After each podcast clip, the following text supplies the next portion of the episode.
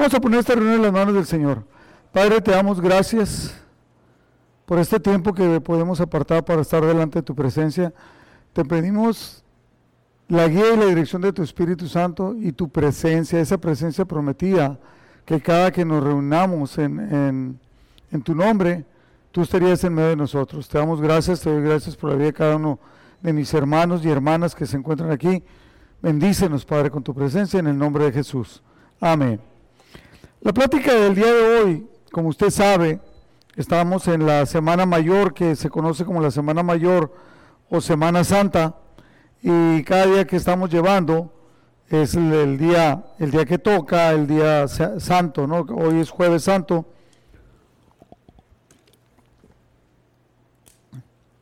Y si se acuerda, los acontecimientos más importantes que hubo en la pasión de Cristo es que el jueves se reunió él, el domingo se celebró el domingo de Ramos, que es la entrada triunfal, de ahí vienen varias enseñanzas que él da eh, cuando limpia el templo, eh, etcétera, etcétera. Y llega el jueves, que es el día que se reúne con sus discípulos para tomar la Santa Cena. Versículo clave, le puse yo a la plática el día de hoy, aprendiendo de la Santa Cena. Porque hay algo que aprender, algo que aprender y aplicar en nuestra vida. Versículo clave, Lucas 22, 15 Jesucristo se junta con sus discípulos y les dice, ¿cuánto he deseado comer con vosotros esta Pascua antes que padezca? Obviamente lo que usted sabe, en Semana Santa se celebra la Pascua. La Pascua, eh, ¿cuántos saben lo que es la Pascua? Mejor no digo nada.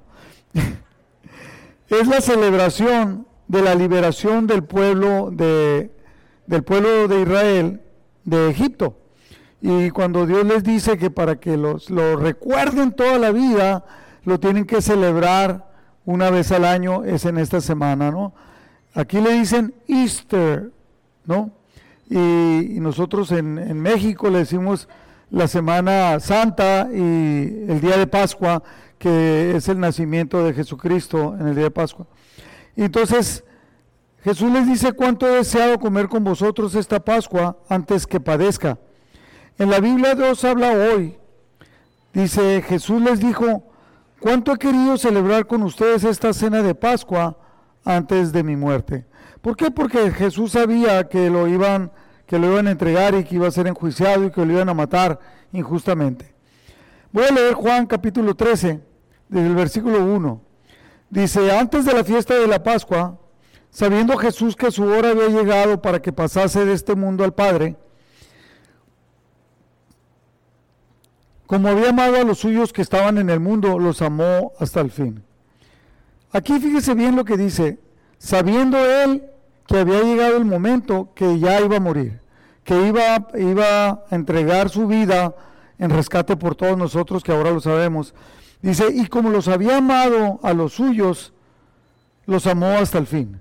O sea, siempre una manifestación de amor. Y cuando cenaban, dice versículo 2, como el diablo ya había puesto en el corazón de Judas Iscariote, hijo de Simón, que le entregase, sabiendo Jesús que el Padre le había dado todas las cosas en las manos y que había salido de Dios y a Dios iba, se levantó de la cena y se quitó su manto y tomando una toalla se la ciñó. Antes de llegar a este punto, quisiera enfatizar algo que debiéramos de pensar nosotros. Si usted tuviera una oportunidad de cenar antes de sabiendo que usted va a partir, que usted va a morir, ¿qué, ¿a quién escogería usted para hablar las últimas palabras que usted pueda hablar en libertad? Hablar y luego ya cuando decía, a lo mejor va a decir usted, pues quiero que esté mi esposa, quiero que estén mis hijos, quiero que estén mis nietos. ¿Y qué les va a decir? Póngase a pensar. Tiene nada más un lapso, a ver, cuenta una cena para decirle, usted les va a decir, o sea, no les va a platicar aquel caracol que va por el sol. No, no, no, no les va a decir eso. No les va a decir, hoy tuve un día muy bonito. Tampoco les va a decir eso. Tampoco les va a decir, un día me caí cuando estaba chiquito y me quebré un pie y me dolió mucho. Tampoco les va a decir eso. Usted se va a concentrar en las cosas más importantes que usted crea, que usted crea que le debe de enseñar con aquellas personas que usted escogió para reunirse.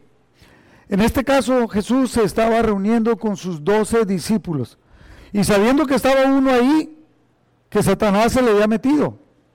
Y Jesús dijo, uno es el diablo. ¿Ah? Aún así, permitió que estuviera ahí porque Jesús sabía que era parte del plan y propósito de Dios.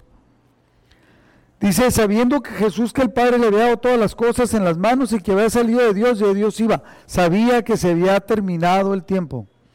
¿Qué le diría usted si se va a reunir con sus hijos? ¿Qué le diría? Obviamente no les va a decir, mira, quiero que haga que te vuelvas rico, que mira, cásate con el más guapo eh, o con la más guapa o, no sé. Usted le va a decir las cosas más importantes. Yo sé que para muchos de ustedes ha cambiado la mentalidad, porque antes lo que pensaban ustedes de sus hijos era que se case bien, con un rico o con una rica. Y si es guapo o guapa, mejor, para mejorar la raza. Y que estudie mucho, y que trabaje mucho, y que vote por tal partido, a lo mejor le va a decir, ¿no? Del partido que a usted le gusta. Entonces, lo más importante, yo creo que ya ha cambiado para muchos de ustedes. Y lo que más le dirías, hijo, entrega al Señor, búscalo. Cuando Salomón habló con su padre David, o que David habló con, con su hijo Salomón cuando ya David iba a morir, lo que, lo que Salomón le dijo a, lo que David le dijo a, Salomón era que era que, que buscara a Dios, que tuviera esa relación fuerte con Dios. Y le dijo al Dios de tu padre, para que entendiera. O sea, lo, que David le está diciendo, el Dios que me levantó, el Dios que me escogió, el Dios que me salvó en todas las batallas, el Dios que me puso por rey, el Dios que me cuidó, ese, mi Dios al cual yo alabo, yo quiero que tú lo tengas, que sea tu Dios, que te relaciones con Él, lo más importante. Ahora, yo quiero que usted se concentre un, momento. ¿Qué le diría usted a sus seres queridos si fuera la última noche que iba a estar con ellos? Escogeríamos tal vez lo mejor. A lo mejor todo el día estuvieras pensando qué es lo más importante que le debes de decir. Mire, yo como pastor le he tratado de enseñar a, a, varios de los que estamos aquí que yo quiero, que creo que Dios los ha llamado a predicar. Digo, no le des al pueblo, si tú vas a dar una enseñanza, no le des 15 principios diferentes, porque no van a agarrar ninguno. Jesucristo se concentró solamente en dos. Dos que se hacían uno y uno más, que era el estar recordando, fíjese, los concentró en el amor y en el servicio pero luego los concentró en que siempre debían recordar cuál era el propósito, cuál era el plan. Eso es lo que celebramos en esta noche. En muchos lados, hasta los testigos de Jehová, tienen un memorial. En muchas iglesias tienen un memorial de la Santa Cena para recordar el momento cuando Jesús toma, toma la última cena con ellos, en este caso la Santa Cena. Y aquí Jesucristo dice, sabiendo que él iba a morir, se levantó de la cena. Lo importante no era la cena, ¿está de acuerdo? La cena era el momento que iban a disfrutar juntos. Se levantó de la cena, se quitó su manto y tomando una toalla se la ciñó. Versículo 5. Luego puso agua en un lebrillo. ¿Sabe lo que es un lebrillo? una palangana, una, charo, una bandeja, una bandeja y un pichel, ¿no? El hebrillo era el pichel donde puso el agua y una bandeja para, poder lavarle los pies. Y comenzó a lavarle los pies de los discípulos. comenzó a lavar los pies de los discípulos y enjugarlos con la toalla con que estaba ceñido.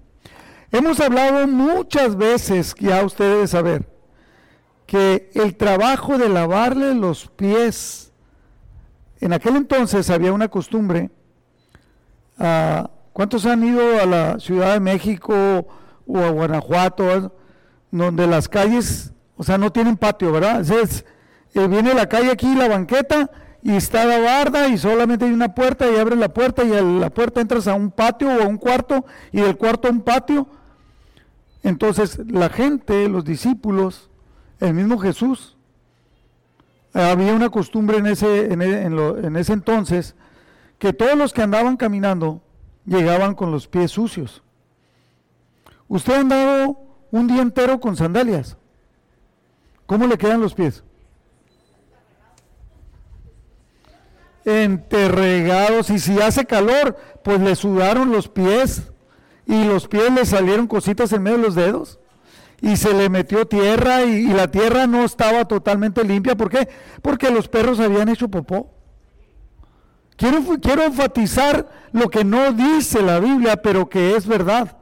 Si usted lee la historia de ese tiempo, la historia, no la Biblia, la historia, como a Flavio Josefo, él va a enfatizar las costumbres de ese entonces. Entonces había el criado más bajo, al que se le cargaban las peores tareas, era el que tenía que limpiar los pies de las personas que llegaban. Si usted llegaba a visitar, ay, voy a visitar a los Sánchez. Los Sánchez tenían un criado que era el de más bajo nivel y él ya sabía que a los que llegaban los iba a sentar y él les iba a lavar los pies para que estuvieran limpios en los pies.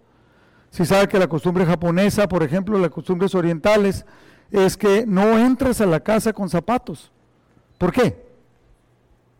Porque los zapatos están muy sucios. Traen muchas, y no olvídese del COVID, traen muchas bacterias. Entonces tú caminas y luego imagínate que tienes una, usted tiene una alfombra blanca, peluda, y usted, y llega su compadre Pancho, casi con lodo, con un chicle que él no sabe que ahí trae. ¿Usted qué le diría? Compadre, quítese los zapatos. Y algunos más vale que no se los quiten. Usted sabe por qué. Pero, entonces, entonces, este era en la escala de los criados, el criado más importante tal vez hacía la comida o atendía a los jefes les preparaba todo lo que ellos tenían que preparar. El que seguía, pues tenía que lavar a lo mejor los trastes, la losa, ayudar a hacer la comida. El que seguía, si tenían varios, pues tenía que arreglar las cosas, limpiar, lavar, planchar, no sé, todo lo que se tenía que hacer en ese entonces. Y el más bajo, el que tal vez el que cuidaba los animales, el que nadie lo miraba, el que no olía bien, era el criado que tenía que hacer la tarea más baja, que era lavarle los pies a las visitas. Esto es lo que está haciendo Jesús. Quiero enfatizarlo porque esto es, lo que está haciendo Jesús. O sea, casi nadie quería hacer ese trabajo. Quiero que pongan en cuenta eso. Casi nadie quería hacer ese trabajo de lavarle los pies a las personas. Yo recuerdo que cuando yo estaba niño, varias veces, varios jueves santo, salí en procesiones en la iglesia católica y me escogían como apóstol, y nunca fui Judas, me escogían como apóstol para que me lavaran los pies los, los sacerdotes, el padre de la iglesia. Y siempre estaba yo allí, era de los más bonitos. Pero le recuerdo que yo creo que todo el día mi mamá me tenía en remojo los pies para que estuviera bien limpios los pies y luego andábamos en unas sandalias y con una túnica como si fuéramos apóstoles. Algunos nos ponían hasta barba, así como el Neri. Y, y entonces ya íbamos. Yo no me acuerdo de nada. Nomás me, me acuerdo que me sentía, quiero enfatizar esto, que me sentía nervioso porque había mucha gente, ¿no? Había 300 personas ahí en la procesión y, ya cuando llegamos al lugar y que iba el sacerdote y nos ponía, no, no me acuerdo de, los, de las emociones de ese momento, a no ser lo nervioso de que, de que ahí estaba la chamaquita que me gustaba, y que ahí estaba mi mamá, y que ahí estaba mi tía, nada más eso.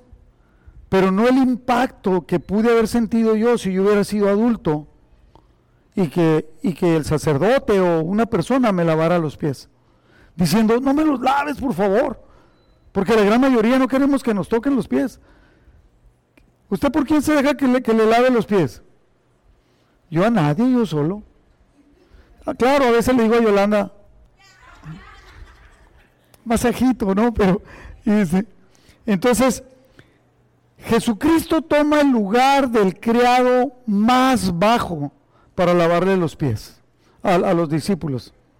Se prepara, entonces vino a Simón Pedro y Pedro le dijo, Señor, tú me lavas, o sea, Pedro lo entendía, que estaba tomando el lugar más bajo. ¿Tú me lavas los pies? Respondió Jesús y le dijo, lo que yo hago tú no lo comprendes ahora, mas lo entenderás después. Y eso nos pasa muchas veces a nosotros. Hay muchas cosas que no entendemos. Y hasta que pasan 10 años que vamos a la iglesia, de repente entendemos, ah, esto era lo que Dios quería conmigo. Esto era lo que Dios quería que entendiéramos. Por eso es que en muchas iglesias hay gente que llega a la iglesia, se va de la iglesia se va al mundo. Después vuelve otra vez llorando y otra vez se va. Y así andan varias veces, ¿no? Porque no han entendido. Entonces Jesús les dice, tú no lo entiendes, Pedro, pero lo vas a entender después. Pedro le dijo, no me lavarás los pies jamás.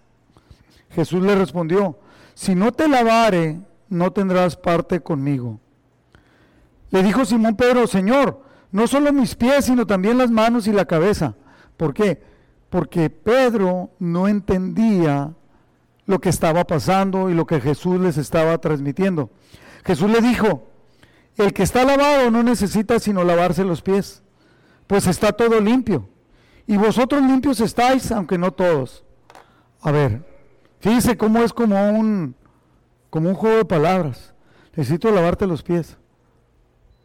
No, Señor, yo no necesito entonces no vas a tener parte del reino de los cielos. No, entonces lávame todo. No necesito lavarte todo.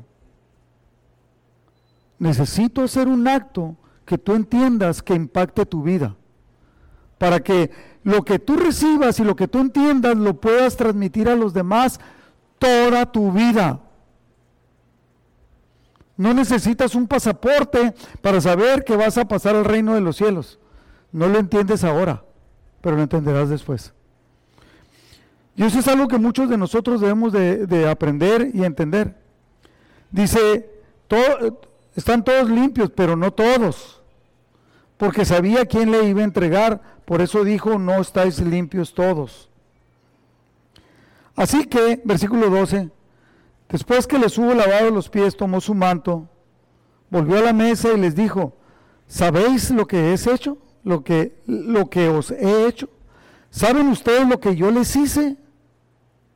Y yo creo que todos así, eh, nos lavaste los pies. Porque los traíamos sucios. A lo mejor somos tan testarudos que estamos pensando en que, bueno, si me lavan los pies, oye, te lavaron los pies. No, no me pusieron, no me pusieron jabón, no, no me pusieron chapú para los pies, no me hicieron cuchicuchi, y no me pusieron antibacterial para el COVID-19 SARS-CoV. Entonces no entendiste. ¿Qué es lo que Jesús estaba tratando de transmitirles a ellos para que llegara hasta nosotros? ¿Sabes lo que les he hecho? Ustedes me llaman maestro y señor. Y dicen bien porque sí soy, yo soy su maestro y soy su señor. Pero si yo, si yo, el Señor y Maestro, he lavado vuestros pies, vosotros, repita conmigo, vosotros también debéis lavaros los pies los unos a los otros. Ah, déjame traer una charola para lavarnos unos a otros. No, no, no, no es eso. Lo que debemos de entender, y es lo que está diciendo Jesús, ejemplo les he dado para que como yo os he hecho, vosotros también hagáis. ¿Cuál fue el ejemplo? Tienes un lugar alto, toma el lugar más bajo. Estima a los demás como superiores y sírveles. Ese es el ejemplo que te estoy dando. Que debes de servirle a los demás toda la vida. No tomar el lugar. Yo soy el pastor, a ver. A ver. O yo soy importante. O yo tengo tantos años en la iglesia. Eh, ¿Por qué tú que vas llegando? ¿Por qué vas a hacer esto? Les he dado ejemplo para que ustedes también lo hagan. Y luego en Marcos capítulo 10, versículo 43, en esta misma enseñanza, Jesucristo en este mismo contexto, dice, no será así entre ustedes, el que quiera ser grande en el reino de los cielos, ¿no? El que quiera hacerse grande entre vosotros será vuestro servidor. Voy a parafrasearlo. Deberás de ser el servidor de los demás. ¿De quiénes? De todos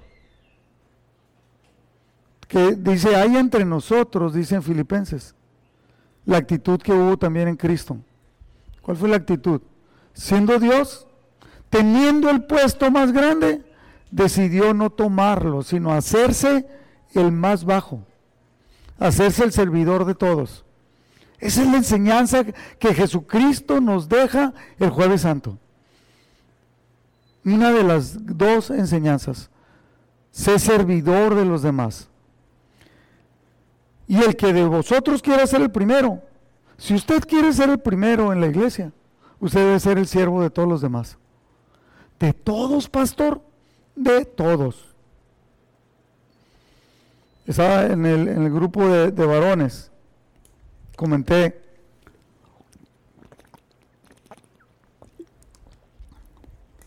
que murió el papá de Alfredo, que ha venido, ha estado con nosotros, y ha dirigido la alabanza varias veces. Fuimos, varios de nosotros fuimos al, velorio, nos enteramos el mismo domingo que acababa de fallecer y lo velaron el domingo en la tarde y fuimos.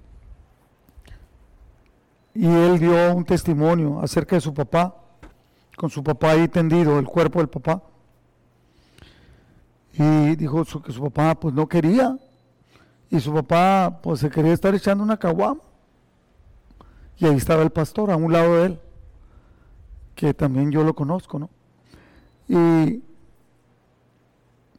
varias veces, papá, vamos a la iglesia, y el papá no quería, y bueno, total fue, pero se llevó la caguama. Yo estaba en la iglesia con la caguama. Los, los, religiosos dirían, saquen a ese borracho inmundo de aquí. Deberemos de ser servidores de todos. No cuántos años tienes, no cuál es tu posición escatológica, teológica o en la iglesia. Ser servidor de todos. Así sea el más. Dice, entonces alguien se rió, alguien de los varones se rió y me dijo, ¿y tú qué harías, pastor, si entra un borrachito a la iglesia? ¿Y entró? ¿Se acuerda, Héctor, que me abrazaba y me besaba? El Ernie. Me, me abrazaba y me besaba cuando estaba en la reunión. Y yo empezaba de tanto tufo que, que traía, ¿no? No ha venido.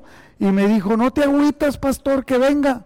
No, no me agüito, ven todas las veces, ven cada que puedas. Oh, dijo, se me hace que estás bien. Ya no lo, ya no lo vimos. Entonces el pastor dice que llegaba, después el, el pastor dio testimonio del papá de Alfredo y dijo, llegaba con la caguama y se le paraba enfrente una iglesia chiquitas de allá por de la colonia Santa Isabel de Mexicali, iglesias humildes, y el Señor con su caguama, y casi como probando al pastor. Y le dijo, pastor, no se agüita que esté con la caguama. Yo quisiera que no estés, pero si, pero si vas a venir trayendo la caguama y sin caguama no vienes, ven, ven con tu caguama y escucha la palabra de Dios y míranos a nosotros, porque nosotros, cada uno de nosotros tenemos una obligación de dar testimonio y tratar bien a todo aquel que entra por la puerta. Es lo que está diciendo Jesús. Eran doce, dice, ustedes doce, eran los que iba, les estaba dando la parte más importante para que ellos aprendieran y ellos siguieran adelante. Sirvan a los demás. Es la marca que quiero que ustedes tengan, sirvan a los demás. No importa la música bonita, no importa las palabras bonitas, importa la actitud que tengamos nosotros para atender a los demás. Y no solamente en la iglesia, porque ¿qué pasa que si yo fuera alguien que entra a usted y le digo yo, hola mi hermano, gloria a Dios, aleluya, qué bonito, qué bueno que vino. Y sales y lo encuentras en el restaurante y hmm, ese cómpano, o en, la, o en la Walmart, y te escondes y te vas y, ay, ay, ahí viene aquel, ahí viene, ya se fue. Y sales así y el otro está aquí, ¿qué pasó? Ya lo tengo que saludar. ¿Cuál es la actitud? Tienes que ser siervo de los demás. Jesucristo pensando en lo más importante que debía de darle. Y les dice, el Hijo del Hombre no vino para ser servido, sino para servir y para dar su vida en rescate por muchos. Y Él les estaba enseñando, así quiero que ustedes sean. En Juan 13:16,